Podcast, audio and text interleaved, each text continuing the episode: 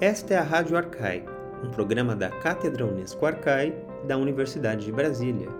Neste episódio, vamos ouvir Gabriele Cornelli, da Universidade de Brasília, que falou sobre Platão era dualista? no ciclo de conferências do NDLC, do PPGLC, da UFRJ, de 22 de setembro de 2020. Segundo a tradição interpretativa, responde muito positivamente, em geral, até demais, este é um pouco o sentido do ponto de interrogação que eu estou colocando, é, a pergunta se Platão é dualista ou não. Né? Eu acho que, no fundo, este, este movimento interpretativo ele se movimenta em, ao longo de uma gangorra hermenêutica, né? entre um dualismo assimétrico, isto é, o mundo do sensível, o mundo que nós conhecemos, sendo subordinado ao mundo do inteligível, daquilo que pode ser só compreendido pelo olho da cabeça, como diria Platão. É, é todo um léxico que, de certa maneira, vocês todos, ainda que não estejam estudando Platão, conhecem, porque é um léxico que vem um pouco com a própria história do pensamento ocidental, através do cristianismo, passando pelo idealismo alemão, etc, etc. Então, o sensível e inteligível, né? Este, este dualismo assimétrico, até uma ideia mais radical e mais forte de um corismos, de uma separação com uma absoluta ausência das relações entre dois mundos, entre o mundo sensível e o mundo inteligível. Platão é frequentemente chamado em causa como o grande culpado, o primeiro culpado pela tradição filosófica, nesta, eh, nessa intenção de propagandear uma ontologia eh, dualista, né? isto é, uma visão do mundo pelo qual o mundo fundamentalmente é dividido em duas partes. É, uma parte sensível, uma parte inteligível, não tem relação entre as duas, ou as relações são tensas. Né? Tem um belíssimo artigo da Sarah Brody, de 2001, chamado Soul and Body in Plato and Descartes, em que a Sarah afirma que Platão e Descartes são considerados comumente como os mais eminentes dualistas da tradição ocidental. Né? É, Rorty, o filósofo Rorty, é, em seu Philosophy and the Mirror of the Nature, já em 1980, auspica, né, deseja uma volta da filosofia aos sofistas, antes de Platão porque Platão estragou tudo com o dualismo. E a mesma coisa faz Deleuze no Revencer le Platonisme, que condena o platonismo do Hermon, né, do, do ultramundo, né, ultramundo nietzschiano, como aquilo que estragou a nossa relação, é, uma relação mais saudável, digamos assim, é, com o sensível. É, vejam, me permitam só uma, uma, algo que eu não planejava dizer, mas eu acho que é importante. Vocês todos que fazem yoga, que estão procurando uma, uma, uma tentativa de juntar na nossa vida aquilo que é a nossa vida intelectual, a vida da mente, com os nossos pobres corpos, no fundo, nós estamos um pouco presos ainda na nossa cultura ocidental contemporânea nesse dualismo. Estamos um pouco stuck, como se diz, né? presos no sentido de amarrados, né? É, como é se diz isso? Isso, presos, como se fosse uma roda presa que não vai virar, né? Nós estamos um pouco presos nesse, nesse, nesse dilema, né? De que temos que juntar duas coisas que não estamos acostumados a juntar. Eu acho que esse é um pouco o, o, a, a captatio, benevolência que eu estou fazendo com vocês. Eu gosto sempre de fazer uma meta-aula enquanto faço uma aula.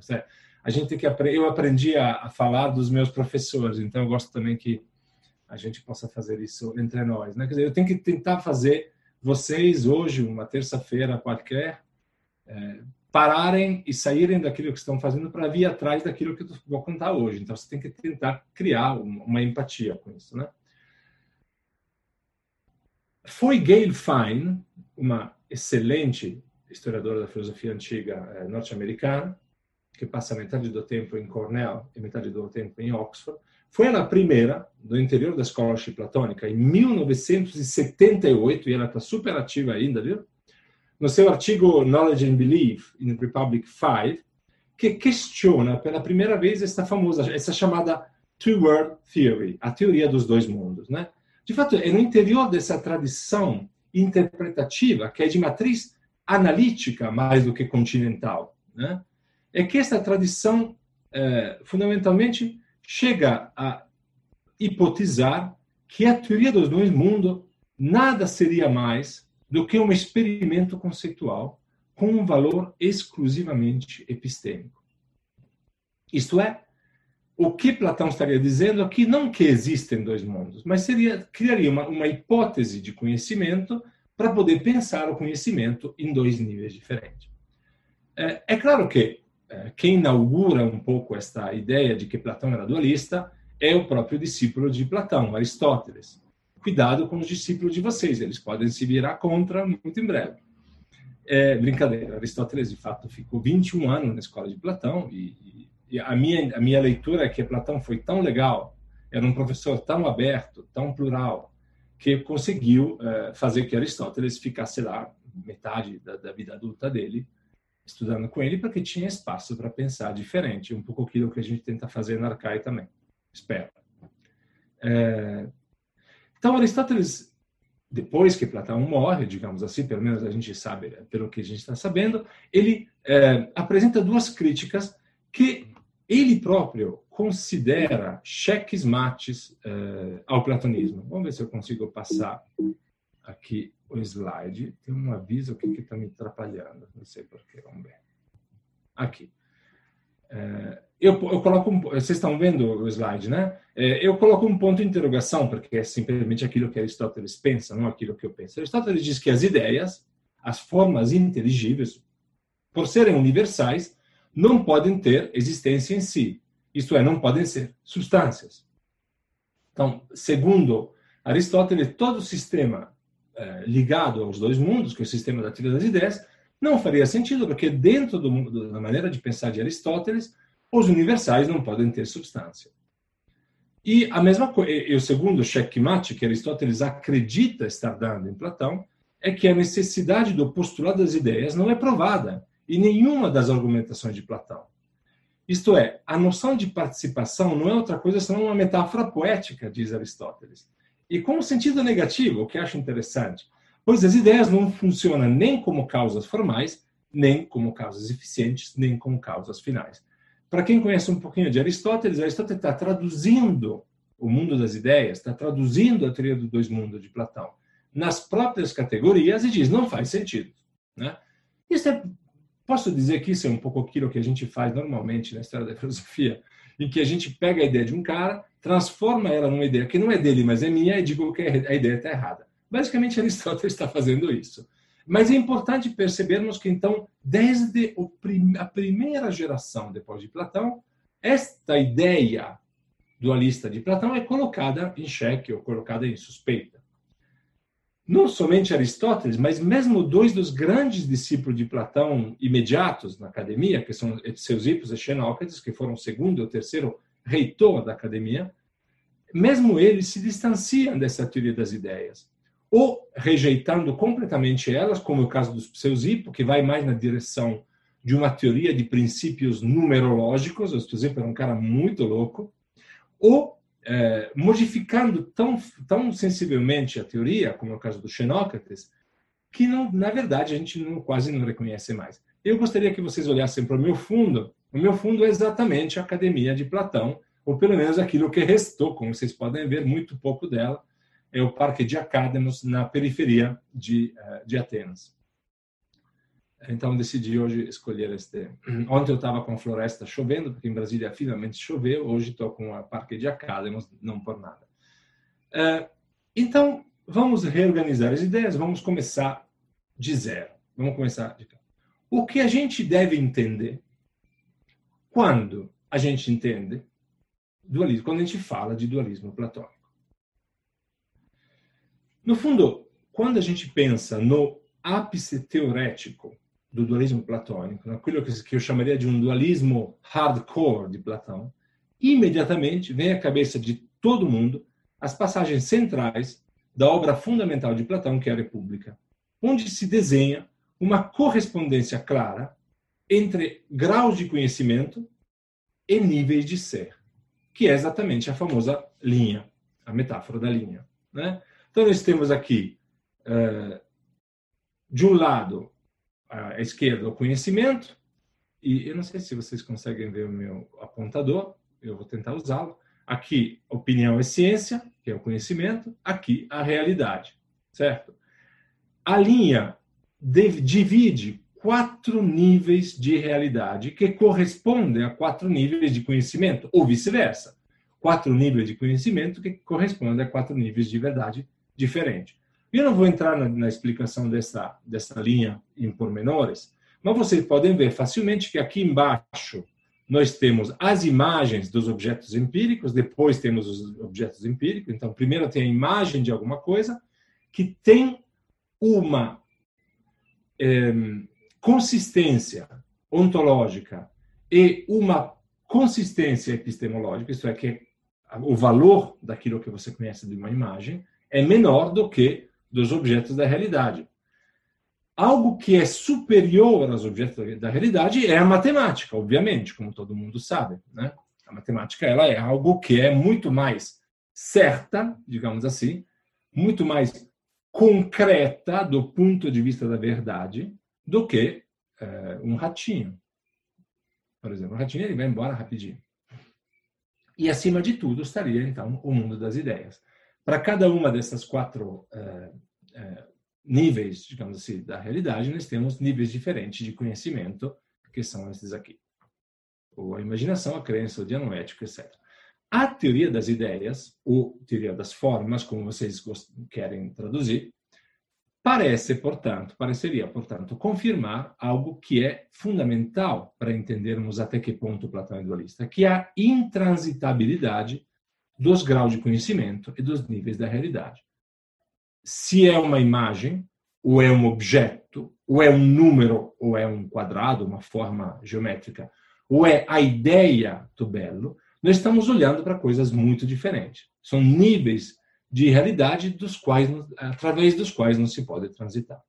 Não resta dúvida de que a visão platônica da realidade é marcada, então, por uma separação em pelo menos dois níveis. E que a tradição, com certa razão, nos acostumou a chamar esta visão de dualista. Eu, porém, vou convidá-los a tentar fazer uma espécie de deslize lexical, inicialmente, e tentar não falarmos mais de dualismo, mas falarmos de polaridade. Então, em vez de falar de duas coisas separadas, eu vou falar de dois polos. Por que, que eu vou fazer isso? Porque eu quero convencer vocês que usando o termo polo, a gente talvez possa entender melhor, por exemplo, esta imagem aqui. Me parece que em toda a obra platônica, e um dos meus mestres, o Mario Vegetti, mostrou isso de maneira fantástica no livro chamado 15 lições sobre Platão, que eu aconselho, é, ele, Platão, inequivocamente, usa o tempo inteiro de polaridades polaridades epistemológicas, ontológicas, cosmológicas, o mundo de cima, o mundo de baixo, psicológicas, a alma irracional, a alma racional, ético-políticas, etc, etc. Então, a obra platônica é uma obra em que nós encontramos vários polos. Não estou mais usando o léxico do dualismo. Atenção, presta atenção. Estou tentando levar vocês, meta-aula, né? Levar vocês para abandonarem devagar esta lógica do dualismo. Resistam, mas não muito porque eu quero no final convencê-lo. Todavia, se a gente para para pensar em como nasce a hipótese e a necessidade em Platão de postular os dois mundos, a separação entre o mundo inteligível e o mundo real, eu acho que fica claro que uma separação neta, uma separação clara entre estas que agora estamos chamando de duas polaridades, não mais dois mundos, não cabe de verdade no projeto platônico. E essa é uma das primeiras, primeiras passagens é, polêmicas, de certa maneira, mas que me parecem essenciais para o fim dessa resposta. Será que Platão é dualista? A primeira pergunta que a gente vai se fazer, então, é muito simples. Platão, por que, que ele tem que inventar esse negócio de dois mundos mesmo? Qual é o motivo que leva ele a postular isso? Se nós perguntarmos, então, como é que Platão é, parece de fato defender uma doutrina que, por exemplo, meu amigo Louis Brisson chama de paradoxal, a gente vai ver que este paradoxo dessa doutrina dos dois mundos está baseado numa dupla inversão. É uma dupla inversão quase fenomenológica. O mundo que sentimos, que percebemos e no qual vivemos, é imagem de outra realidade. Esta sim, verdadeira. Então, assim, para que você possa embarcar no projeto do dualismo, você tem que fazer uma dupla inversão. A primeira é essa. Você, bom, quem viu o Matrix, ou quem segue o QAnon hoje, sabe que esse pensamento hoje é normal. Você pode ver uma coisa e pensar que é exatamente o contrário daquilo que é. Mas não é de verdade tão normal você imaginar que aquilo que a gente vê não é verdade. Que a verdade estaria em outro lugar. É necessária uma profunda inversão epistemológica. E a segunda inversão é que, por exemplo, do ponto de vista psicológico, psicofísico, né, o que define a nossa identidade não seria o nosso corpo, mas sim seria a nossa alma. Isto é, aquilo que é o Gabriele não é esse corpo que vocês estão vendo, mas é a alma dele que vocês não estão vendo. Tem que se esforçar. Não parece, parece óbvio, mas não é. É extremamente paradoxal. O Librisson tem razão disso. Creio, portanto, de estar num, nesse momento num terreno de consenso bastante amplo dentro dos estudos platônicos, quando eu quero afirmar que Platão chega a isso, a esta dupla inversão, porque sente a necessidade de superar dois impasses, distintos, mas convergentes no final, em termos de uma solução ontológica coerente, isto é, uma solução que explique, essa é ontologia, tudo. Né? Essa, essa que a filosofia quer explicar tudo. Né? Então, assim, como, como vai? Ele precisa superar dois impasses. É muito importante, então, que a gente tente entender qual era a intenção de Platão a construir esse dualismo. O primeiro impasse é o impasse ético-político, que diz respeito fundamentalmente a uma polêmica antissofista, que assume conotações dramáticas após a morte de Sócrates, obviamente. Vocês podem imaginar como deve soar o relativismo de Protágoras após a cidade condenar à morte Sócrates, que é o melhor de todos os cidadãos, como diz Platão na carta sétima ao Dionísio II de Siracusa. Cito aqui o Teteto, na tradução da Ana Nogueira, nossa colega portuguesa, quando me refiro ao caos, aos casos, desculpa, de justiça e de injustiça, de piedade ou de impiedade, estão, e esse estão é Protágoras, né, dispostos a manter firmemente que nenhuma dessas coisas é por natureza possuidora de uma realidade própria, tornando-se então verdade o que parece à comunidade, sempre que lhe pareça, enquanto lhe parecer. Este relativismo eh, sofístico, esta que eu chamaria mais hoje de pós-verdade, como a gente está acostumado a ver, vocês imaginam como isso é pesado para Platão? Porque é esse tipo de raciocínio que levou a cidade de Atenas a condenar Sócrates à morte. Né? Então, sem um fundamento objetivo para a ação política, o horizonte histórico de transformação, de, de revolução, de reforma, seria entregue à lógica do Trasímaco, no livro primeiro de República. A justiça como a conveniência do mais forte. É o mais forte que diz se o tal senador vai para a cadeia ou não. Não é? Me permita, é de extrema atualidade esse problema de Platão. Pode dizer tudo bem, eu entendo que vocês queiram ser relativistas, mas como é que a gente constrói a justiça em cima de uma visão completamente relativa daquilo que é certo ou errado. Platão me parece fazer da superação desse impasse ético-político, eu usar palavras pesadas nesse momento, o propósito central da própria vida, não somente da vida intelectual. Tanto que Platão se envolve, de fato, num projeto político em Siracusa. Como, de certa maneira, a querer descrever sempre, em todas as linhas da sua obra, uma nova apologia de Sócrates, uma defesa de Sócrates. Platão está procurando a justiça porque ele começa a vida dele, intelectual, a partir de uma profundíssima injustiça eh, política epocal para Atenas do tempo dele, que é a condenação à morte de Sócrates. O segundo impasse é um impasse epistemológico. É um impasse, eu diria que é mais profundo do ponto de vista teórico, mas não do ponto de vista pessoal para Platão. Ele diz respeito à necessidade de superar o mobilismo de Heráclito, então tudo flui, e especialmente uma consequência que Platão devia achar extremamente complicada, que é o nihilismo de Gorgias. E, e, esse é o trecho que eu, queria propor a vocês, exatamente do próprio Gorgias, na introdução da minha aluna Gabriele Cavalcanti, que a persuasão adicionada ao discurso imprime na alma o que quer, é preciso saber primeiro pelas palavras dos meteorólogos, os quais, opinião contra opinião, ora eliminando uma, ora produzindo outras, fizeram aparecer coisas inacreditáveis e imperceptíveis aos olhos da opinião.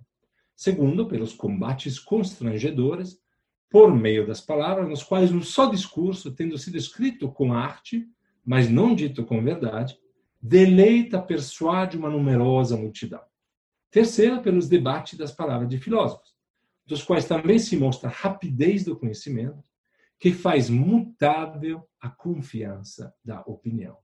Este é um panfleto para a gente entender, eu acho, no fundo, também o nosso tempo de hoje. Né? Se a gente, uma, uma brincadeira, troquem aí meteorólogos por, sei lá, Olavo de Carvalho, Steve Bannon, ou sei lá, ou, como diria o Guimarães Rosa, nos epítetos do diabo, ou muito sério, que ele fala hoje na ONU, bom, vocês verão o tamanho do problema que Platão quer enfrentar, que é o problema de que nada se aproxima da verdade. Ao tentar imaginar o que deveria passar na cabeça de Platão, me vem sempre à mente, isso é uma coisa muito minha, pessoal, eu vou compartilhar isso com vocês. É, aquilo que, aquela que eh, Foucault é, chamava da vizinhança súbita das coisas sem relação. O mundo, dizia Foucault, percebido como uma série sem sentido de objetos. Há quase 50 anos, um pouco mais de 50 anos da sua primeira publicação, em 1966, a primeira página ainda, primeira página literalmente, das palavras e as coisas de Foucault, me parece expressar perfeitamente o espanto que Platão deve ter percebido ao olhar para o mundo com os olhos, os óculos, desculpem, do Heráclito. Né? E esse é o trecho belíssimo do Foucault. Este livro, diz Foucault no começo das palavras das coisas, é, nasceu de um texto do Borges. Esse texto cita uma certa enciclopédia chinesa, onde será escrito que os animais se dividem em A. Pertencentes ao imperador. B. Embalsamados. C. Domesticados. D. Leitões, sereias, fabulosos, cães em liberdades, incluídos na presente classificação, que é o meu preferido que se agitam como loucos, inumeráveis, desenhados com um pincel muito fino de pelo de camelo, etc. E que acabam de quebrar, quebrar a bilha, que de longe parecem moscas. Essa é a citação que o Foucault faz desse trecho belíssimo do Borges, dessa enciclopédia chinesa, obviamente. É o exótico, né? No deslumbramento dessa taxonomia que de súbito atingimos, o que de súbito atingimos o que, graças ao apólogo, nos é indicado como encanto exótico do outro pensamento é o limite do nosso. A impossibilidade patente de pensar isso. Eu acho que é isso. Platão está olhando para essa descrição ético-política e epistemológica do mundo. Me permita, Platão está olhando para aquilo que a gente está vendo hoje. Eu estou olhando para a janela, né, lá fora do mundo, e diz: isso é incompreensível. Eu não consigo pensar isso. Não dá para entender. Como é possível? Não sei se vocês estão acompanhando essa nova maluquice que é o QAnon. É isso. É, é, é a impossibilidade de pensar essa questão, que é que, que move Platão a dizer: não, não, não dá para ficar parado, a gente tem que construir algo que nos permita pensar o mundo. Se olharmos para a famosa passagem do Fédon, 96 a 102a, bem no meio do Fédon, em que Platão desenha o percurso da filosofia do seu mestre, Sócrates, né? Mas é claro que esse percurso que é de Sócrates é o percurso de Platão, em boa parte também. Emerge claramente uma decepção profunda de Platão com as doutrinas materialistas. Isto é, com as doutrinas que tentam explicar o mundo pelos fenômenos materiais. Porque, vai dizer Platão naquela passagem, não conseguem segurar juntas todas a realidade. E aqui tem uma outra bela imagem, que é a imagem exatamente do Atlas, do Deu Atlas, com que eu comecei esses slides, né? Esse é o Atlas do Castelo de Lindenhof. É, alguns envolvendo a Terra, diz esta passagem 99, C do Fédon, num turbilhão, querem que seja o céu a mantê-la, enquanto outros, fazendo dela uma espécie de tampo largo e chato, lhe colocam o ar por baixo como base de suporte. Mas esse poder, graças, a qual, graças ao qual tais coisas se encontram dispostas da forma mais conveniente, isto é, mantendo a posição que se mantém, desse não cuidam eles, ou tampouco lhe atribuem qualquer força divina. Julgam, sempre esses materialistas, né? Pelo contrário, descobrir ainda um dia um Atlas mais possante do que este, mais imortal, e capaz de suportar o peso do mundo, sem pensarem, e aqui é Sócrates que diz, que é o bem o verdadeiro elo que liga em si todas as coisas e as suporta. Eu sei que vocês estão pensando aqui que Platão, com essa ideia de uma terra como um tampo largo e chato, é, estaria advogando a favor do terraplanismo. Não é nada disso, pelo contrário. A cosmologia platônica é bem mais complexa do que os terraplanistas hoje. Mas sim, Platão está fazendo uma afirmação sobre os limites, atenção, sobre os limites de uma ontologia, de uma cosmologia, neste caso, que seja exclusivamente física. Os limites de uma explicação que explique o mundo somente por elementos físicos. Porque a pergunta de Platão vai ser: mas e como é que isso fica? Por que, que as coisas estão desse jeito? E que, que, que, o que, que sustenta esse mundo? A pergunta que eu faço para meu irmão, que é físico, é: tá, mas e antes do Big Bang? E mais do que isso, quem decidiu estourar a pipoca? Como isso aconteceu? Quais foram as forças? Quais foram os motivos? Né? Platão se sente, portanto, obrigado, como sabemos, a uma segunda navegação. E atenção, esta passagem é importante. Platão está na frente de um problemão enorme, que é um problema político, é um problema epistêmico e é um problema agora também cosmológico. Tipo, como é que eu explico tudo? Não somente explico a política, a minha capacidade de saber o que é verdade não é, que é importante, senão o Lavo de Carvalho tem razão, né? E qualquer um tem razão. E também como é que eu explico o mundo. Aí Platão, então, se sente obrigado a literalmente pegar nos remos, porque a segunda navegação é isso, uma navegação sem vento, é a navegação é, é, é, uma, é uma navegação que é feita quando como plano B, na verdade melhor do que segunda navegação devíamos traduzir como navegação plano B, né? Deutros plus, né? Porque é quando não tem vento, aí meu irmão, vamos remando, é tem que remar porque não tem vento, né? Então Platão parte então nessa segunda navegação de um postulado que lhe permite sair andando, remando, que é o postulado da existência de realidades autocatautó. Termos já bastante cérebro, que significa em si mesmas. Né? Que permita, então, dar conta, essas formas, essas ideias, de explicar aquilo que não é em si mesmo, mas que sempre depende de outra coisa, que é o mundo sensível. Esta segunda navegação, e aí é uma passagem importante, dizia ela é erroneamente percebida como parte, assim, por muita parte da tradição filosófica, como um caminho de grande elevação, pavimentado por tapetes vermelhos e o diabo quatro. Ao contrário, Platão parece estar sempre muito consciente da dificuldade que ele cria com este postulado das ideias.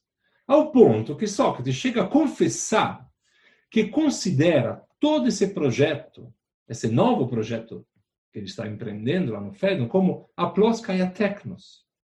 Isto é, kai ison e ethos, primário, sem refinamento e até ingênuo. Esta é a passagem do Fedon 100. Detenho-me sempre nessa ideia primária, sem muito refinamento e até ingênua, de que o que faz a beleza do objeto não é outra coisa senão bela em si, seja por uma presença, seja por uma participação, ou por qualquer outro processo que torne essa relação possível. Olha, você chamar isso de uma doutrina, de uma teoria, tem que ter muita coragem, porque ele vai começa detonando a própria teoria, dizendo que ela é grosseira. E acaba dizendo qualquer processo aí que você consiga botar relação entre o ideal e o real, porque eu não sei de verdade qual é essa relação, né?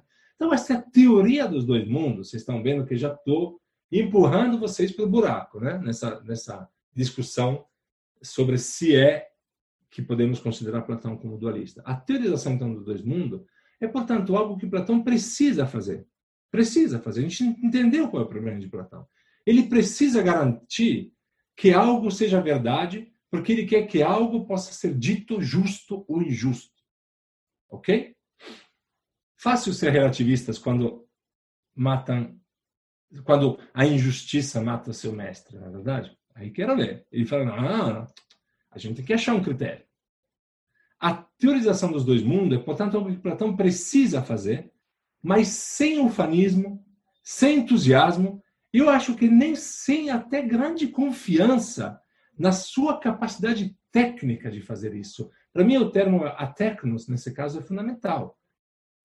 Sei nem se eu consigo fazer isso. Né? E eu acho que essa imagem da segunda navegação, aquela feita remando, aquela feita sem vento, suando pacas, é um pouco essa ideia também. Dizer, cara, eu estou suando aqui mesmo. É, é um caminho difícil. Né? Eu acho que, portanto, me permitam passar então para uma segunda discussão, segundo bloco. Se a gente concordou, eu faço de conta que vocês estão. Não estou vendo o rosto de vocês, mas imagino que vocês não estejam se arrancando os cabelos em favor do idealismo platônico. Eu acho que é, é chegada a hora de abandonar leituras unilaterais de Platão e reconhecer que um Platão e, e leituras muito manualísticas que vocês encontram nos manuais, infelizmente ainda como a verdade sobre Platão. E reconhecer que em Platão há sim a postulação de dois planos, de dois níveis, de dois polos, nós chamamos, mas de uma mesma e única realidade. Dois níveis ontológicos diferentes, em termos de valores de importância, por que não? Mas, de alguma forma, e esse é o segredo, conexos e, mais do que isso, relativamente interdependentes entre si. Para mim, essa é a grande questão. Você pode imaginar que Platão está pensando numa separação, que está pensando algum tipo de eh, polaridade entre o mundo sensível e o mundo inteligível. Mas é muito importante perceber que os dois mundos estão interdependentes, são relativos um ao outro. Então, se a gente tivesse que reformular essa questão, que a gente colocou Platão é dualista, eu diria que temos que reformular de maneira dessa forma. Platão é dualista significa, no fundo, se perguntar até que ponto Platão é dualista. A pergunta sim e não já não serve. Tem que tentar entender até que ponto a gente pode ir com o dualismo platônico. E, claro, a gente deveria se perguntar até que ponto Platão estaria disposto a defender uma separação entre esses dois mundos. A tese que eu pretendo defender é que uma separação definitiva entre essas polaridades, aquela de uma versão radical, digamos assim, da teoria dos dois mundos que se propagava, ela é de certa maneira impossível. É impossível porque é contrária ao próprio motivo, à intuição fundamental, ao horizonte de sentido que está na origem da hipótese dos dois mundos que Platão está colocando. Platão precisa de um outro mundo, um outro mundo de verdades, um outro mundo de justiça, um outro mundo de ideias, exatamente porque ele precisa de uma fundação crítica deste mundo. Precisa fazer funcionar a política, o conhecimento neste mundo. Então, assim, não faz sentido imaginar que uma teoria dos dois mundos radical, porque isso significaria que há uma alternativa a este mundo, epistemológica, ontológica, existencial, como, por exemplo, é a alma. Veja, esta ideia de dois mundos como um alternativo ao outro jamais passou pela cabeça de Platão, porque o outro mundo, o segundo mundo, o mundo ideal, servia exatamente para que pudesse funcionar como critério fundativo do conhecimento, da verdade, da justiça neste mundo, ok? É claro que depois você vai me dizer, sim, mas é claro, depois vem o cristianismo, se apropria disso e separa os dois mundos. Sim, mas isso não é Platão. Platão não pode ser acusado é, né, desse tipo de trabalho. É, eu acho que é, há uma. Então, eu acho que então alguns autores, vou, vou, não vou incomodar vocês com nomes nesse momento, Alguns autores, eles tentam um pouco imaginar que Platão, ao longo da obra dele, teria mudado de ideia nesse ponto. Foi no momento mais radical, depois foi menos radical. Eu, eu acho que isso é possível, não tem nenhum problema com isso, mas eu prefiro sempre pensar numa outra ideia que é, ao longo de toda a obra platônica, há sempre uma forte tensão. É, uma tensão que é marcada pela consciência de que esta questão dos dois mundos, da teoria das ideias, ela nunca foi pacífica. Acho que eu mostrei para vocês como isso estava claro lá no, no Fedon. Mas vejam, por exemplo, num outro momento da obra platônica, que é o Parmênides, lá mais para o final da obra de Platão, né?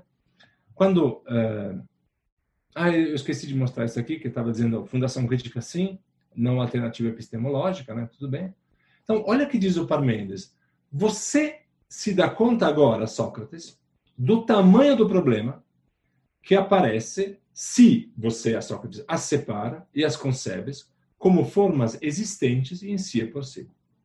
O velho Parmênides, no homônimo diálogo Parmênides, mostra que essa separação radical entre dois mundos, mundo sensível e mundo inteligível, realidade e ideias, é cria um problema de um tamanho enorme. Né? Então, novamente, a consciência que Platão tem do problema que ele criou para si é muito grande. Aí você se pergunta, mas por que, que ele está mantendo um problema e uma tentativa de solução desesperada, no fundo? Porque ele não tem técnica para isso, é um problemão que se cria na mão dele, porque voltamos ao motivo pelo qual ele está fazendo isso. O motivo é que ele não está contente, não está achando que qualquer um que fala que é verdade é verdade, que qualquer justiça é justiça. Platão está muito preocupado em construir uma cidade justa, baseada na verdade e não nas mentiras. De fato, se esta eh, correção de rota que nós estamos tomando, digamos assim, nesta visão do dualismo, da separação de Platão, é, ela está correta, nós vamos encontrá-la numa das passagens centrais e mais famosas de Platão, que é a alegoria da caverna, dando início ao sexto livro de República. Não vou me permitir apresentar o texto todo, mas vou mostrar uma imagem, só para vocês lembrarem da história. O léxico da imagem é um léxico que é impregnado profundamente de dualismo. É talvez o, local imagético onde mais dualista da obra de Platão, né? reafirmação de polaridade alto, baixo, luz, trevas, dentro, fora, né? Essas polaridades estão agindo fortemente na, na no símile da caverna. Se trata como que de um, uma espécie de imagem da linha, né? Quase que uma pintura da linha. É, mas ao mesmo tempo, talvez não seja exatamente isso, né? Me permita só um segundo, eu preciso avisar aqui uh, o meu filho de uma coisa. Dante, bem bom. Eu sei, pai, eu sei, Pode fechar as janelas? Começou a chover, estou avisando o Dante para fechar. Peço desculpa, isso é, uh, como chama, o belo da, do, de ser ao vivo de casa, né? É, enfim, se trata então de uma imagem da linha, aparentemente. É, então, alguém poderia pensar, isso confirma perfeitamente a ideia de um dualismo platônico radical. Né? Mas se a gente vai olhar bem para essa imagem, é...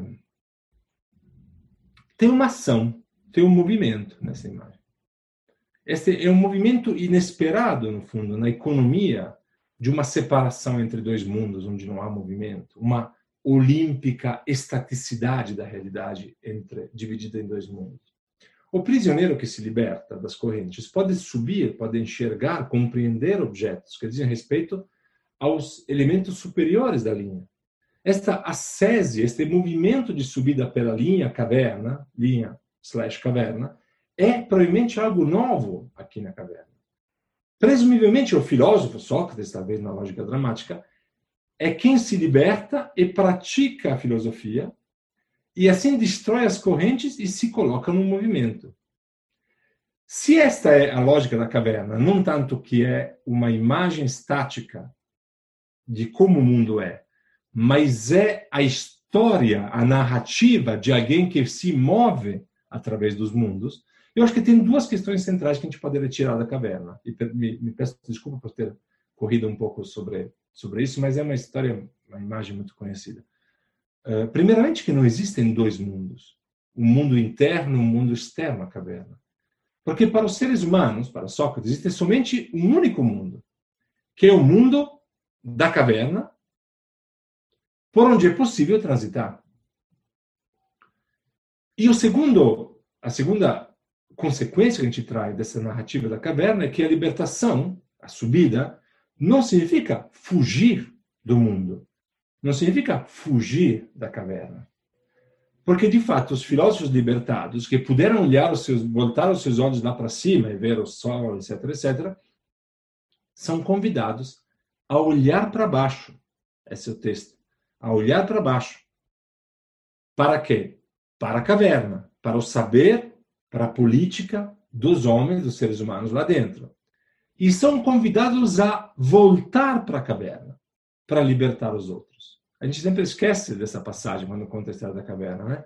Deve, portanto, na tradução da Rocha Pereira, cada um, por sua vez, descer a habitação comum dos outros. A habitação comum é linda, né? Isso não é a democracia, é a cidade, né? E habituar-se a observar as trevas. Habituar-se, habitue-se a observar as trevas. Você que viu a verdade tem que se acostumar a não ver mais a verdade. Tem que entrar na rede social, entendeu? Você que leu Platão, você tem que olhar a rede social também. Com efeito, uma vez habituados, sereis mil vezes melhores do que os que lá estão. E reconhecereis cada imagem, o que ela é, o que representa, devido a, ter descontemplado a verdade relativa ao belo, ao justo e ao bom. E assim, teremos uma cidade para nós e para vós, que é uma e uma realidade. E não um sonho, como atualmente acontece na maioria delas, onde combatem por sombras um contra os outros e disputam o poder como se ele fosse um grande bem. Essa segunda parte da imagem da caverna é mais bonita do que a imagem. Eu acho esse último trecho é extraordinário porque mostra qual é a moldura dessa imagem.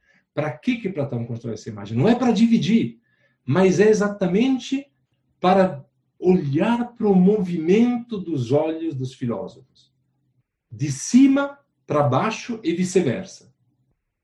Platão nos convida a olhar para os olhos do filósofo, do que se libertou, e ver para onde ele está olhando o tempo inteiro. Este movimento dos olhos do filósofo acaba colando as duas polaridades do mundo, da realidade. É o filósofo, o verdadeiro Atlas, que junta os dois mundos, entende? Que consegue ver a verdade e ao mesmo tempo ver como a cidade é, como o poder funciona, como as pessoas estão enganadas. O sonho, né? Claro que isso não significa que a gente, então, faz uma meleca total e confunde os dois níveis ontológicos, confunde os dois graus de conhecimento, o conhecimento que eu tenho daquilo que vai acontecer agora de tarde, se vai chover ou não, está chovendo agora em Brasília, finalmente, ou é, se o conhecimento da verdade em si. Né? Eles permanecem distintos. Mas atenção, essa distinção, essa separação é radicalmente diminuída daquilo que se poderia imaginar. Se trata de pensar não em duas realidades ou em dois conhecimentos alternativos, mas agora em uma ciência dos segmentos superiores como fundacional do conhecimento dos inferiores. Aqui a passagem, novamente, é muito célebre, é, essa passagem sobre o papel fundacional. Eu não vou comentá-la por, por, uma questão de tempo. A gente, eu gostaria que tivéssemos mais tempo para o debate.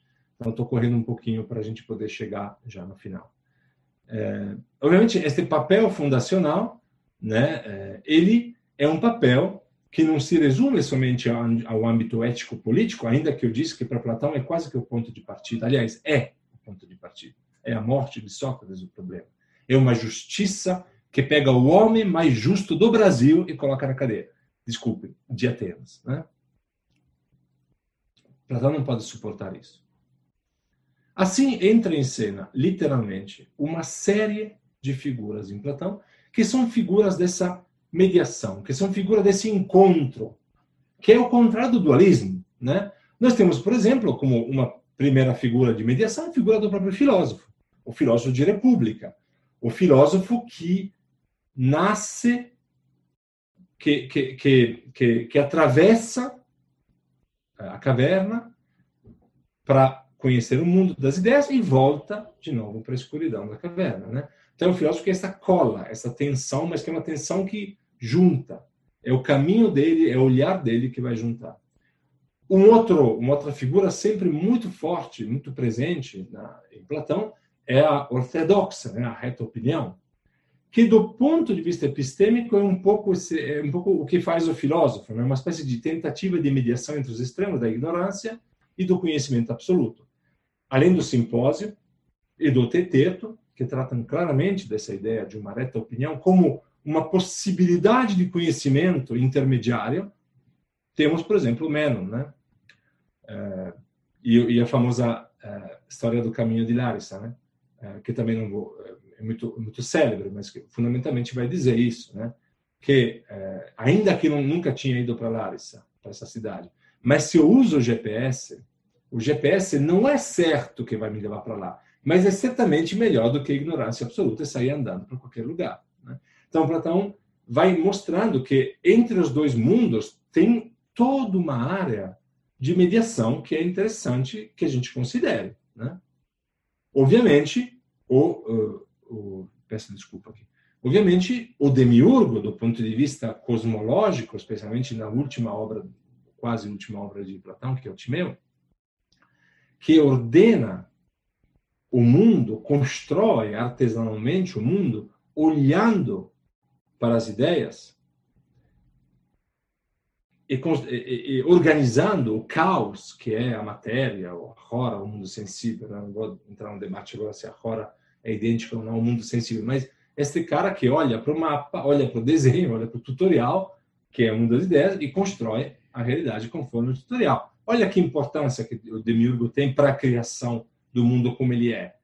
Você acha que Platão estava pensando somente nas ideias, na realidade? Não está pensando nessas figuras de mediação o tempo inteiro. O Eros, obviamente, o Eros filosófico, né? É, que olha tanto para a verdade como para a justiça humana, se torna mediador entre os dois mundos e direcionando este mundo para que ele possa gerar o belo, parir o belo, né? a imagem do simpósio 206. É, então, de novo, o Eros como mediação entre o ideal e o real, e, obviamente, é, talvez o, o, lugar mais íntimo dessa mediação, é, que é a alma, né? que se reveste nesse esquema da mediação de um duplo valor, tanto ético quanto cognitivo. Eu acho que a alma é a figura central e o motor central de todo esforço que Platão faz de pensar uma mediação entre as duas polaridades. Ela que sempre está em perene movimento de subida e de descida. Pensem, por exemplo, na escala Amores do Simpósio, na caverna, na República, no próprio mito de Fedro, da carroça, né, do, do carro com asas. Né? Então, essa alma que está sempre subindo e descendo, sempre se movimentando entre os dois polos de uma única realidade. Dentro destas figuras de mediação, Platão gostava tanto de pensar a mediação, pensar o meio entre os dois polos, que tem não somente figuras como esta, mas tem até formas verbais que são expressões de mediação. O termo metaxu, por exemplo, é, recorre muito. Exaifnes, seria de um certo subitamente, né, de repente. O misto, o sumisgômeno, muito presente em vários momentos, quase que como chave de solução para as questões mais importantes.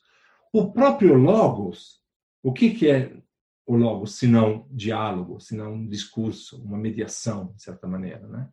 E todo, claramente, o léxico da participação e depois da, da, da comunhão há mediações dentro da mediação ainda em Platão.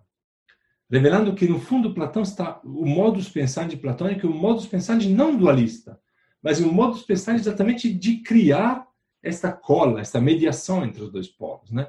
Na alma, por exemplo, na alma de República, no livro quarto, que é a alma mais assim, elaborada, mais chique, aquela que depois Freud copia, né? cola, copia e cola, literalmente, que é a alma tripartite, tem um elemento mediador entre as duas polaridades da razão e do desejo, tem lá o esse, esse elemento que media, de certa maneira, os dois lados. Então, até dentro da alma tem uma mediação entre a polaridade. Platão pensava assim, fundamentalmente isso. O Vegetti sempre me, me convenceu disso, eu estou super convencido até hoje. Todas as figuras revelam, me parece, maravilhosamente o esquema artesanal da filosofia platônica. Há sempre um modelo a ser imitado e uma matéria desordenada a ser plasmada. Que se trate do, da roda do demiurgo, da história humana que precisa que o filósofo intervenha nela e a plasme, segundo as ideias de justiça, do confuso, do desorganizado patrimônio cognitivo, que são as opiniões, essa grande enciclopédia da, da realidade, essas doxas, que precisam de uma orte, de uma organização, de novamente pelo filósofo. E quer propriamente uma organização da própria natureza do mundo. O recurso constante, então, a figuras, elementos de mediação, a procura incansável de Platão pelo metaxu, exclui, me parece claramente, uma abordagem hermenêutica de Platão que afirme seu dualismo como algo simplíquita. Na versão forte da teoria dos dois mundos, é impossível. Não dá para pensar mais que os dois mundos são separados. Me permita uma última observação sobre isso antes de concluir.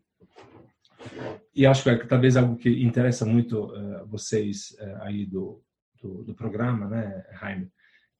Até do ponto de vista lexical, uh, não se justifica insistir sobre o dualismo. Platão, no corpus platônico, utiliza muito pouco um vocabulário dualista. Por exemplo, o, o vocabulário da presença, da parousia ou da separação, o horismos, só para ter uma ideia, a parousia aparece 22 vezes em toda a obra platônica. Horismos, nove vezes em toda a obra platônica. Ao contrário, mais do que se basear, se, se, uh, digamos assim, se concentrar em termos lexicais sobre esses termos, o léxico da participação é muito mais presente. Aqui temos a da raiz dos verbos metalambanem, metechein, aparecem 60 vezes. De maneira especial, o substantivo koinonia, que aparece mais de 200 vezes. Né? Então, o que, para que a gente está insistindo com o dualismo? Né? Nesse, obviamente, nesses termos, joga um papel central o sufixo meta, que indica exatamente estar junto, estar no meio, como vocês sabem. Figuras conceituais centrais da relação entre duas pluralidades. Então, a dualidade assimétrica dos dois níveis que tem levado alguns autores ao longo da história do pensamento ocidental a pensar numa leitura dualística, na verdade, é, não se sustenta. Platão estava concentrado mais na relação, na mediação. Em Platão há essa tensão forte que direciona exatamente para a superação de uma polaridade absoluta, enfatizando na relação, a, a relação entre os dois polos.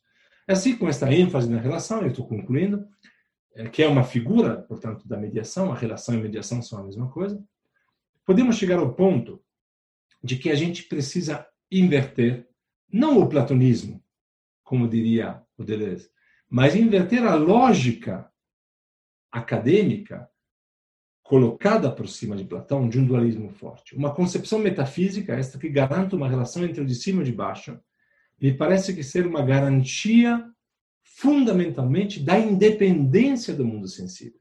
E aqui que está o jogo platônico. A separação é certeza da relativa autonomia do mundo de baixo, que é irredutível ao mundo de cima. Esta separação em casa, por assim dizer, dos dois mundos, garante que haja uma relação e impede um idealismo absoluto. Isso impede que se possa afirmar que sem mais, né, se pode afirmar sem mais uh, detalhes, uma negação do mundo sensível, como somente uma leitura dualista forte permitiria. No fundo, então, é a melhor imagem para a metafísica platônica ainda é aquela do Deus Atlas, do Fedon Sen, que a gente mostrou.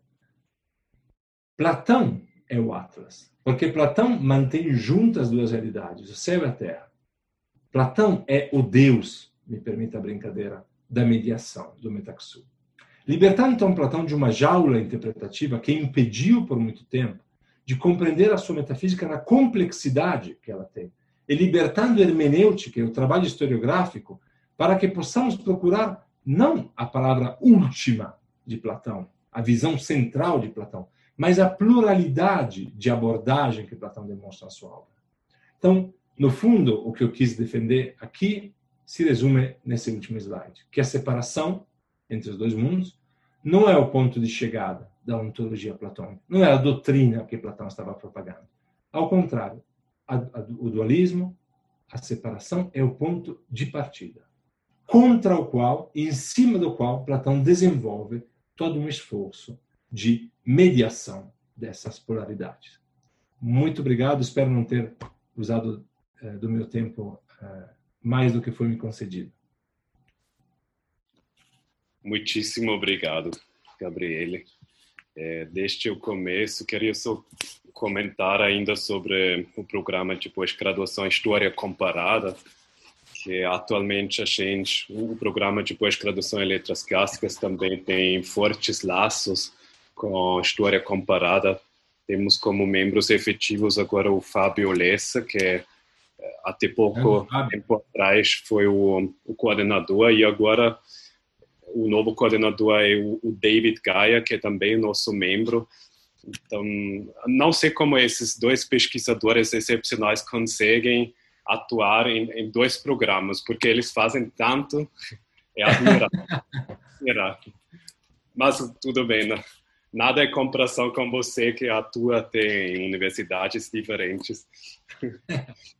Aí, é, antes de abrir para antes de abrir o debate, acho isso também fundamental que você observou no final da sua fala que sobre esse uh, vocabulário, não?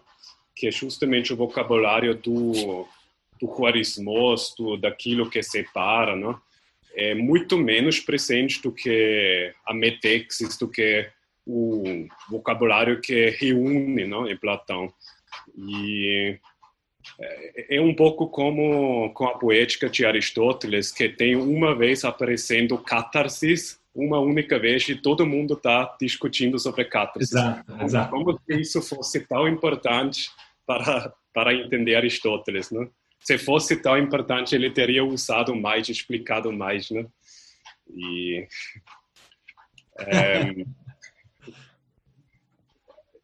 vamos ver se, se chega alguma pergunta, senão eu vou é, fazer uma minha.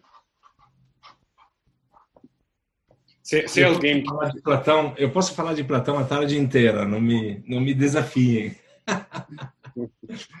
se alguém quiser dos ouvintes falar, o, o Fábio vai ativar o microfone também. Vocês podem participar falando ou escrevendo. Aqui tem uma pergunta de um, um ou uma anônima que está atrás desses números. É, que fala. Uma pergunta não binária. A pergunta: gostaria de saber em que medida certo o dualismo platônico derivou da interpretação das obras de Platão por cristãos tardo-antigos, indispensáveis à configuração do credo niceno. É, essa é uma pergunta muito muito inteligente de certa maneira, porque é, é impossível de ser respondida em poucos minutos, né? No sentido, há uma abrange um processo histórico de extrema complicação. É, eu, assim, até eu devo ter falado nessa hoje um pouco sobre como que o cristianismo ele contribui fundamentalmente para essa questão de uma é, radicalização do processo dualista, né? Quando no final, no final estava dizendo que no fundo o que a, manter a polaridade significa que nenhum dos dois polos pode se resolver no outro e que no fundo Platão está defendendo o mundo sensível, impedindo que ele seja absorvido pelo mundo inteligível, né? se, é, vai um pouco no sentido de mostrar que a solução que Platão dá não é uma solução idealista.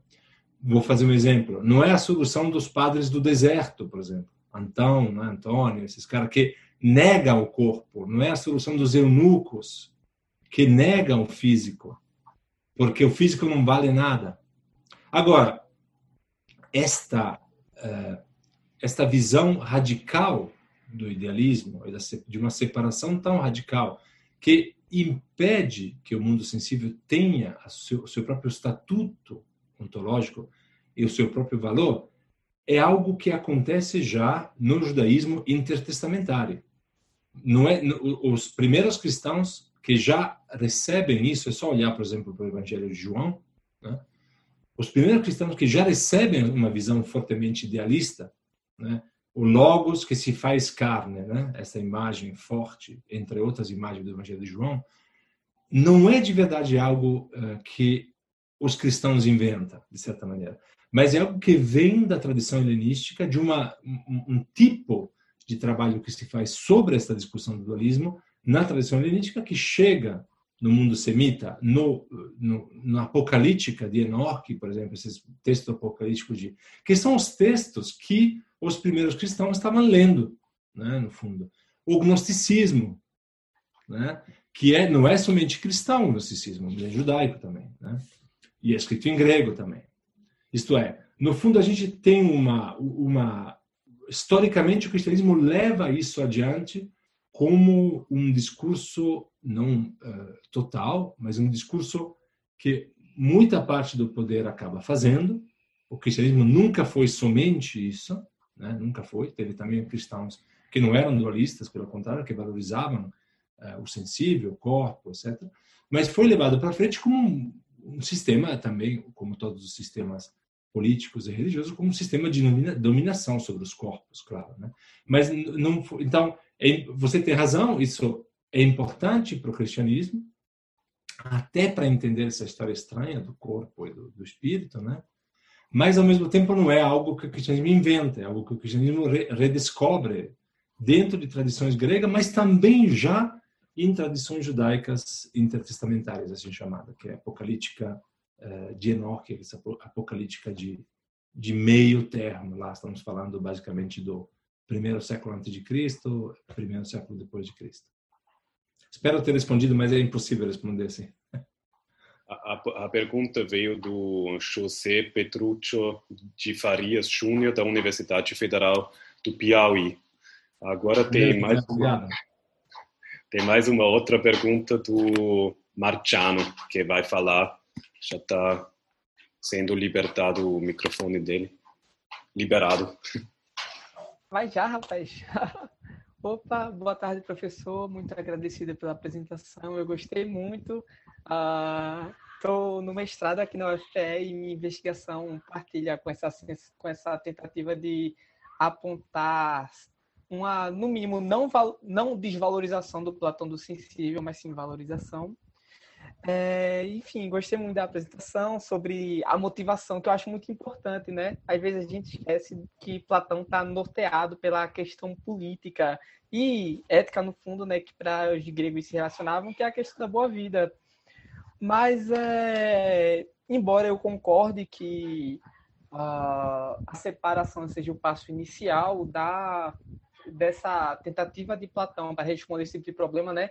Inclusive eu achei muito interessante. Eu, ah, eita, obrigado. É, eu vou fazer também comentários porque bem, a apresentação tem várias coisas interessantes, né? E é, eu é, acharia também bastante interessante ressaltar a questão do público e do privado de certo modo, né? Não sei se talvez porque a te, na sua imagem da teoria da caverna me lembrou um pouco o cérebro, a, com a imagem propriamente da caverna mas a questão, a gente vê isso muito no Teteto, né?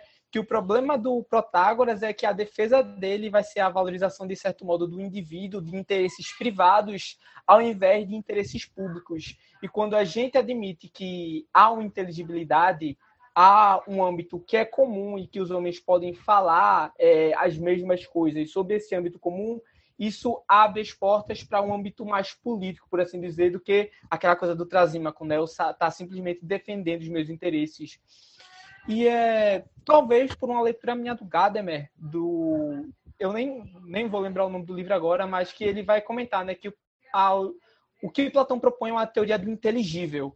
E a teoria das formas seria um modo de expressar essa essa concepção de inteligibilidade. O Aristóteles ainda partilha dessa tese do Platão de que o mundo tem algo de inteligível, mas ele faz por um caminho diferente. E, é, e quando eu penso na teoria das formas e principalmente a valorização que o Platão faz, mas na República, até no Fedon eu não vejo tanto isso, mas na República me parece que ele sempre leva o sensível para o que é falso, o que é sombrio, e quanto às formas e todas aquelas características, né? Elas estarem separadas de algum modo do mundo. Uh, e isso me, pelo menos na teoria padrão, né, da teoria das formas, me parece dificultar essa relação uh, entre sensível e inteligível, sabe? Então, eu, eu acho que eu poderia ter resumido a minha questão, desculpe, apenas para perguntar como é, se o senhor vê já no, na República uma, uma possibilidade de articular esses dois mundos Ou o senhor acha que isso vai ficar mais legado a outros textos de Platão, enfim? Desculpem ter me alongado, mas muita coisa interessante. Obrigado, professor. É isso. Muito obrigado, muito obrigado. É, sim, eu vejo que talvez não te convenci completamente disso, não, é, não, não, pretendo também isso. Eu acho que, de fato, a leitura que eu estou fazendo é uma leitura que vem um pouco uh, na direção de recuperar Platão da gaiola em que ele foi colocado por tanta padronização manualística, no fundo, do pensamento dele. Eu acho que a República é exatamente um lugar fundamental para entender isso. Eu vou fazer um exemplo é, por exemplo, num aspecto que a mim me interessa sempre muito, que é a definição do indivíduo, né? essa coisa da, da subjetividade em Platão, né? que é essa distinção de que é, você, um, por exemplo, no Fédon, um outro diálogo, a, o dualismo corpo e alma é muito mais forte do que em República. No Fédon, a discussão é corpo-alma. Corpo, você tem que morrer ao corpo para poder se libertar, de certa maneira. Né? Quando já na República, o corpo está dentro da alma. Na alma, na alma tripartite de república, a parte irascível, né, incontrolável da alma, no fundo é o corpo, né? O corpo está dentro da alma. E aí, dentro do indivíduo, e aí Freud explicou isso com, com extrema capacidade, né? foi, foi marchando em cima desse de Platão, o, o nosso, a, a, nossa individualidade, a nossa subjetividade é resultado de uma tensão forte entre dois polos, que é o irracional, irracível, etc., e o inteligível, e que estão em contínua mediação entre eles, né? estão em contínua relação. Nós não podemos viver sem, na terminologia é, freudiana, nós não podemos viver sem o id. E nós, a nossa individualidade não é somente o ego, nós somos essa briga interna, né? E esta visão é de uma modernidade de Platão, quase para ser um, um, pouco anacrônico, né? É uma visão tão moderna porque exatamente é uma visão elegante do ponto de vista de superação dos dualismos, né? A mesma coisa me parece a imagem que estava mostrando do filósofo na caverna, que é o filósofo que vai juntando no seu percurso contínuo de libertação e volta libertação e volta para a caverna, ele vai juntando esses dois mundos, que na verdade não são dois mundos, só tem um mundo, o mundo é a caverna. O filósofo sai por um pequeno instante e volta de novo para a caverna, porque a caverna é o mundo, né? A realidade é a caverna. Então, eu acho que e tem é, toda a discussão, por exemplo, sobre metaxuma, uma discussão fundamental é, na República. Então, eu diria que a República talvez é um dos lugares em que Platão melhor desenvolve esta não teoria dos dois mundos, no fundo. Né? É, isso não significa que há uma polaridade, que há uma diferença entre o mundo sensível o mundo inteligível. Claro que há. O problema é qual é a relação entre os dois que tem que pensar. Se é uma relação de separação ou é uma relação de relação, exato, de diálogo, de, de, de inexistência de um sem o outro, que para mim é a grande questão aí, né? que nenhuma das duas é redutível à outra. Espero ter respondido. É, Gabriele, a Bruna pergunta se, se tem alguma publicação trabalhando essa abordagem que você apresentou. Eu acho que no começo citei assim, o primeiro artigo mesmo que coloca em discussão isso é da Gail Fine, de 78, né? Uh, e daí para frente uma parte minoritária, eu acho ainda, do, das pessoas se uh, se desenvolver um pouco nesse sentido. Tem um belo artigo do Liu Brisson, que eu gosto muito também, que vai um pouco nessa direção. Uh, eu, se Bruno me escreve, cornelia.unb.br, eu te mando o que eu tenho. Temos mais uma pergunta do Henrique Guimarães. Professor, o senhor pensa que a digressão filosófica da carta 7 ajuda a superar o dualismo. Platão fracassou com Dionísio, pois o tirano não se abriu a uma articulação dos mundos, ficou preso nas imagens. O Henrique está querendo que eu resolva o problema da tese de doutorado dele, não é, Henrique? Sacanagem. Henrique é nosso doutorado da metafísica. Muito bom. É. muito legal, muito legal. É, eu te agradeço pela pergunta. É, a gente não não está conversando muito sobre isso, né? Quer dizer, está conversando, mas nunca chegou de fato a, a, a, Eu acho que tem uma parte da carta sétima que é provavelmente eu concordo contigo, é platônica, de fato, é, escrita pela pena de Platão, pelo menos é, é, fiel àquilo que historicamente Platão devia pensar da relação dele com Dionísio, mas tem uma parte dessa mesma digressão que não pode ser é, platônica do meu ponto de vista. E esta e esta parte do, do, fortemente dualista de acusação de, de, Dionísio sobre esta questão do dualismo me parece uma uma, uma recepção mais é, acadêmica, platonizante do que tudo. Né? Então assim não tenho certeza que a digressão da carta 7 de Platão ajude nessa discussão da superação do dualismo. É, o que eu acho que ajuda mais da carta sétima e da própria digressão é perceber por que raio que Platão historicamente se meteu com um processo político tão complicado como esse de Siracusa e de Dionísio II. Né? Eu acho que o fato de Platão, lá numa certa idade, já reitor da academia, como eu gosto de brincar, com todos as, os seus super pesquisadores lá, Aristóteles, não sei o quê, todos eles trabalhando, etc. E tranquilo, lá na periferia de Atenas, um jardim lindo, esse jardim aqui que eu mostrei. Para que, que o cara tem que pegar um navio, ir para Siracusa, convencer um dos homens mais poderosos, de fato, do mundo, um dos poderes mais fortes daquela época, que era o poder de Siracusa, a virar filósofo? Se o cara tinha se ele estava só preocupado com o mundo das ideias, digamos assim. Né? Então, acho que todo o contexto da relação de Platão com Siracusa é um contexto que mostra a tese que eu estou querendo é, aqui apresentar, de que Platão é alguém muito interessado em como fazer isso, como vai funcionar como ligar a teoria com a prática, no fundo, né? É, mas especificamente a bronca que ele dá para o Dionísio II, eu não tenho certeza, Henrique, que essa bronca é uma bronca historicamente confiável, digamos assim. Mas a gente pode conversar mais sobre isso. Eu quero também ouvir a tua a tua opinião. Eu queria fazer uma observação, é mais uma curiosidade quando você falou sobre sobre o fato de Platão tentar também até umas até um certo grau explicar a totalidade, né? A totalidade do ser, do mundo, né? E acho muito curioso de ele não cometer o mesmo erro que muitos pesquisadores eh, cientistas da modernidade cometem, que eles tentam explicar o mundo somente através de parâmetros e critérios físicos, não?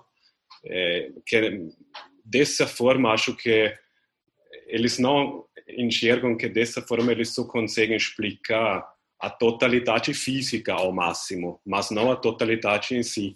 Enquanto Platão sempre reúne é, na nessa tentativa de chegar à totalidade observações sobre o bom, o bem, que para nós seria uma categoria ética, ele também acrescenta o justo, que para a gente seria uma categoria política, ele também acrescenta é, o belo, que para a gente seria uma categoria estética. Então a gente criou muitas é, categorias separadas que proíbem um pouco chegar a essa visão é, totalizante que talvez Platão estava mais próximo de chegar a essa totalidade, a explicar a essa totalidade na sua totalidade do que o, o, o cienticismo moderno.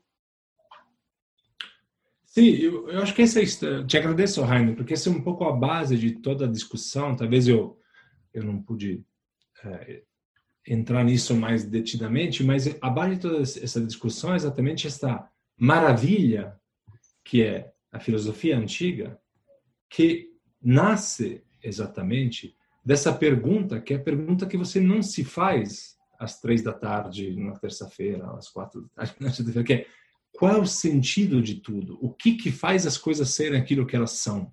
Né? Quando Tales de Mileto, primeiro filósofo, segundo a tradição manualística, claro, né, diz tudo é água, né? a primeira frase da filosofia, tudo é água, o importante não é água. O importante é o tudo. Né? Isto é, o problema de, de você querer ter a ousadia de fazer uma afirmação não sobre o que você vai comer hoje, se o presidente é um idiota ou não, etc., mas uma afirmação sobre tudo. Né? E esta, esta é um pouco a, a grande.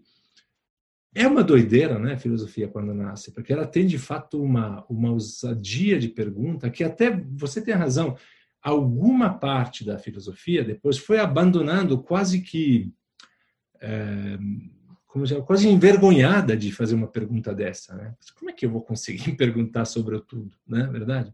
E eu acho interessante, a mim, a mim me parece, sou suspeito, né? Porque eu estudo Platão, é, mas me parece extremamente interessante o que Platão faz é, nesse processo de ontológico porque Platão recebe, ele dizia, ele parte de, uma, de um problema ontológico, que é a questão do dualismo. Né? Mas ele parte disso, com muita probabilidade, por uma questão política. Como também Heráclito faz isso. É, o Heráclito vivia na cidade, dizia o nosso colega Marcos Mota, aliás, acabamos de publicar o podcast Arcai com o Marcos Mota sobre Heráclito. Ele dizia nesse podcast, vou fazer propaganda do podcast Arcai, tá? Alguém bote lá o endereço do podcast. Mas vale muito a pena esse do, do Marcos Mota, é realmente fantástico.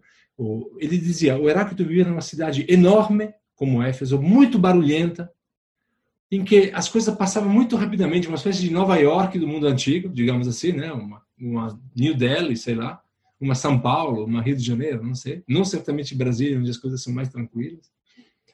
E ele vai pensando o fluxo a partir da vida dele da cidade dele. Acho que Platão faz um pouco isso também. Platão se incomoda com a pós-verdade, se incomoda com a falta de critério político, ético e político, especialmente, porque é aquilo que a gente está vendo agora. O primeiro idiota que vai lá e fala qualquer coisa, a gente vai ter que acreditar. Entende? Quer dizer, como é que a gente reage a isso? Reage tentando fazer uma, criando uma possibilidade de uma fala verdadeira que seja independente de quem está falando isso. Se é a Globo, se é outro cara, entende? Então, fundamentalmente, eu acho que essa ousadia que a filosofia tem de querer explicar tudo nasce de uma dor, nasce de um tormento, fundamentalmente. Não é o cara que não tem nada para fazer às quatro horas da tarde de uma terça-feira que para para pensar isso. Ah, vamos pensar sobre tudo. Também, pode ser.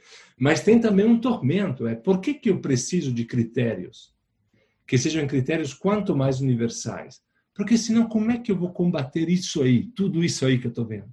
Como é que eu vou dizer que qualquer um que mandou uma mensagem no WhatsApp sobre o fato que, sei lá, o Covid é uma invenção é, do George Soros, é igual àquilo que fala um geneticista ou um virologista. Entende? Como é que qual é o critério para isso? E a pergunta da filosofia que nasce com isso é tudo. Eu quero saber tudo, o que explica tudo. Porque se eu sei o que explica tudo, eu vou saber também combater é, essa teoria da conspiração, vou conseguir dizer que tem coisas que não se podem fazer, como impedir o aborto de uma menina de 10 anos. Isso não está tá errado. Acabou. Isso está errado. E eu posso te provar que está errado porque eu entendo como funciona tudo.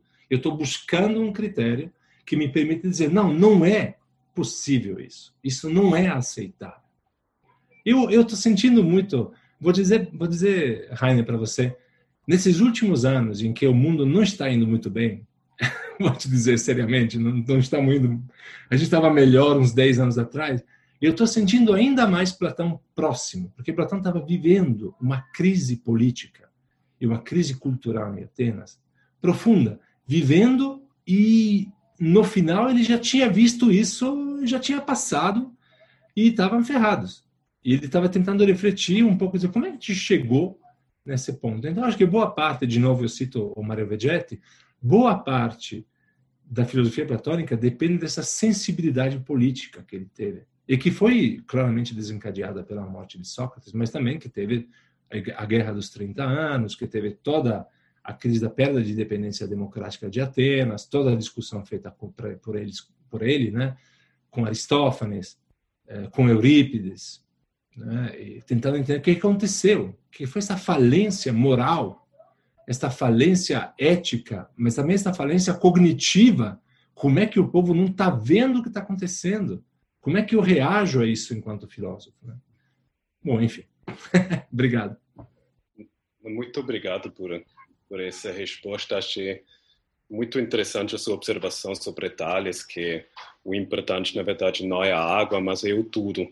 Nesse sentido, talvez o, o diálogo Parmênides do Platão até poderia ser interpretado como um desafio a essa corrente filosófica que começa com Tales que quer explicar tudo, porque aí em Parmênides poderia ser interpretado como se Platão falasse ah, eu não vou explicar tudo não, eu vou tentar só explicar o reino, o um, então a, a, a unidade é mínima, isso já cria um problemão. Então, imagina falar sobre o tudo, não? É tipo, se você consegue falar sobre o reino, só aí você pode ter a ousadia de falar sobre o tudo, não? Certamente, certamente.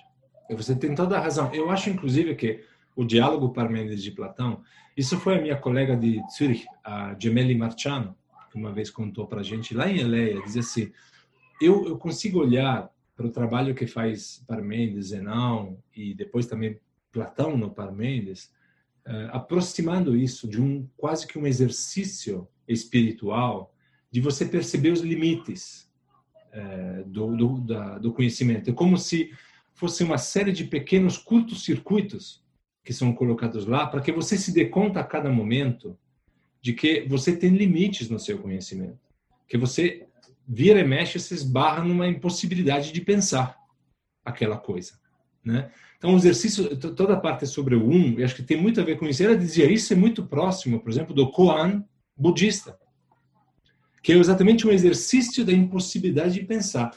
Eu não ia falar sobre isso, eu usei o, Foucault, mas é, é basicamente a mesma coisa. Né? O que o Foucault vê lá na história do Borges, da Enciclopédia dos Animais, é a impossibilidade de pensar o mundo. Você pode dizer coisas que não se podem pensar.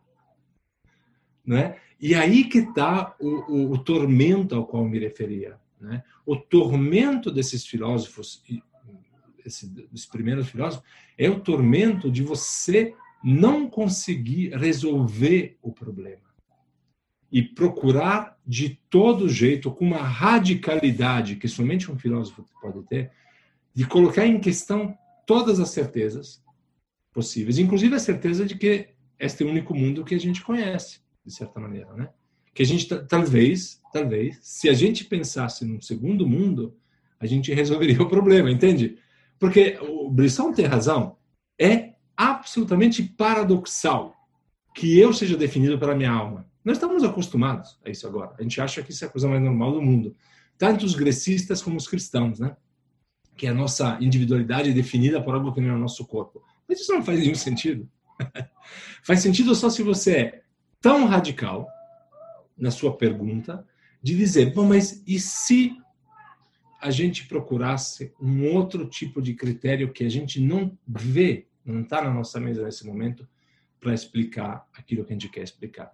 Para mim, essa é a grande questão da filosofia. É, de fato, como dizia o Merleau-Ponty, ampliar os limites da razão.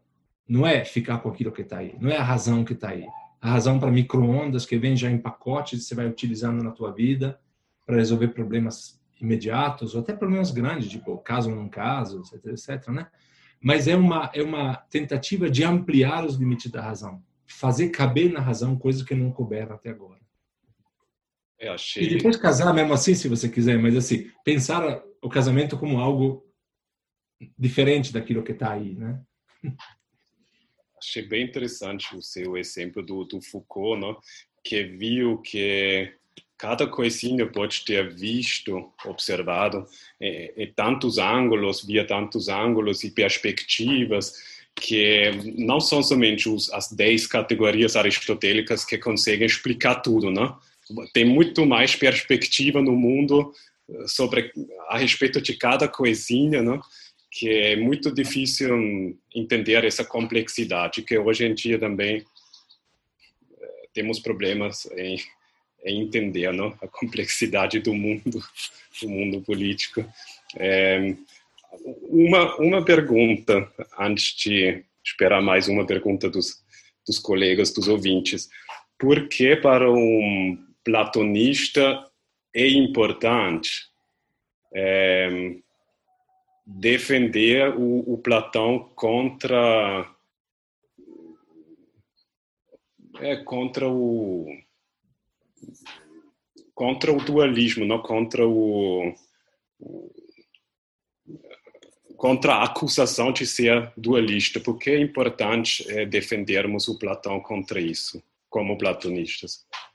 É bom, eu acho que não é, é primeiro porque é o nosso trabalho, digamos assim, né? Bom, eu estou tentando, uh, de fato, um pouco libertar Platão de uma de uma leitura historicamente consolidada e é um pouco o que nós todos, historiadores, classicistas, fazemos. olhamos de novo para um autor, para um texto, e tentamos reinterpretá-lo à luz de uma nova compreensão que nós podemos ter da própria vida presente. Né? Eu sempre brinco que a, história antiga, a história da filosofia antiga, a literatura clássica, é sempre um trabalho sobre o presente. Né? É, é, é, a filosofia antiga é uma filosofia contemporânea a literatura antiga é uma literatura contemporânea, porque as perguntas que a gente faz para ela são as perguntas que a gente se faz hoje. Né? De certa maneira, é, é, para você ter um pouco a ideia de como que eu cheguei a pensar isso e a fazer esta essa discussão e estudar um pouco, é, eu estava eu, eu, eu, faço yoga, sou praticante de yoga já há alguns anos, né? E tinha uma coisa que me incomodava, sempre me incomodou, é o fato que para a gente ter um tipo de exercício que junte corpo e alma, digamos assim, de um jeito muito simples, né? corpo e mente, enfim, vocês podem utilizar o léxico que preferirem, nós temos que ir lá para o extremo oriente. Né?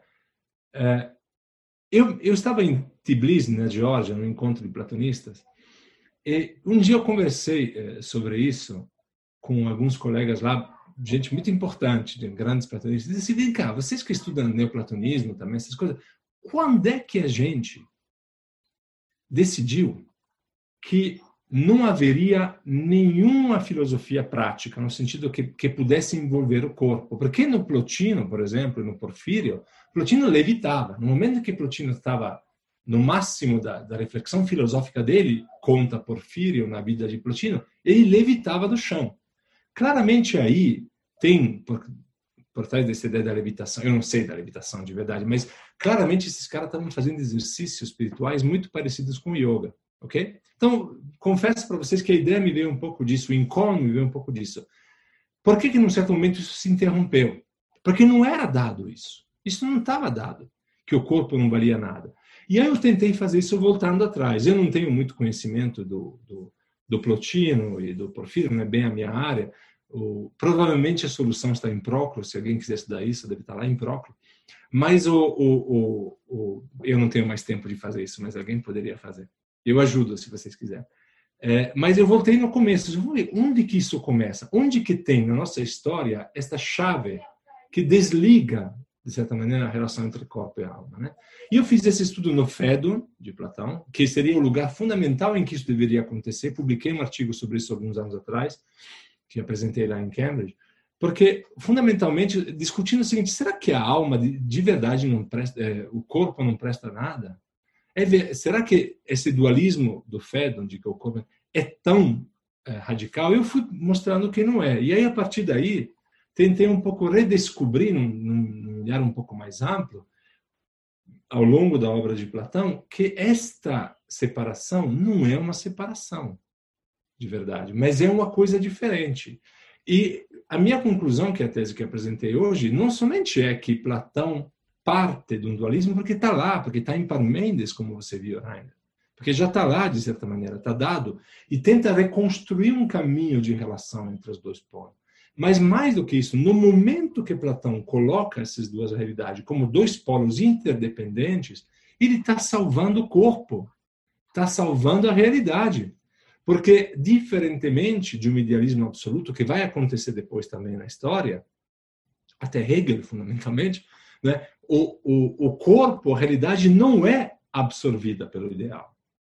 Não é. A realidade é tão importante que é o outro polo do mundo, a realidade egossensível, né? É tão importante que é o outro polo da mesma realidade. Então, Platão quase que garante a autonomia do sensível sobre o inteligível. É, eu diria que Platão, se pudesse, faria yoga.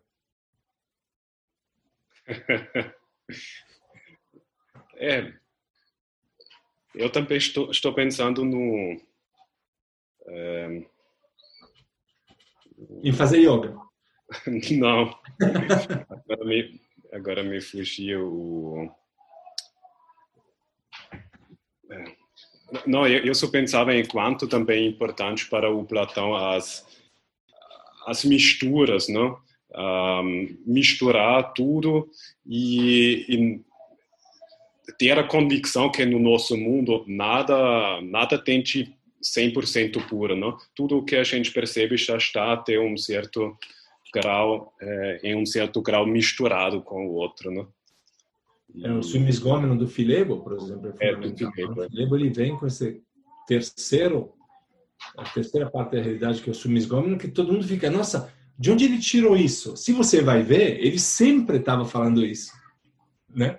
Ao longo da obra inteira está usando essa ideia de uma mistura. Só que lá no Filebo ele coloca o termo mesmo, sumisgome, ou misto.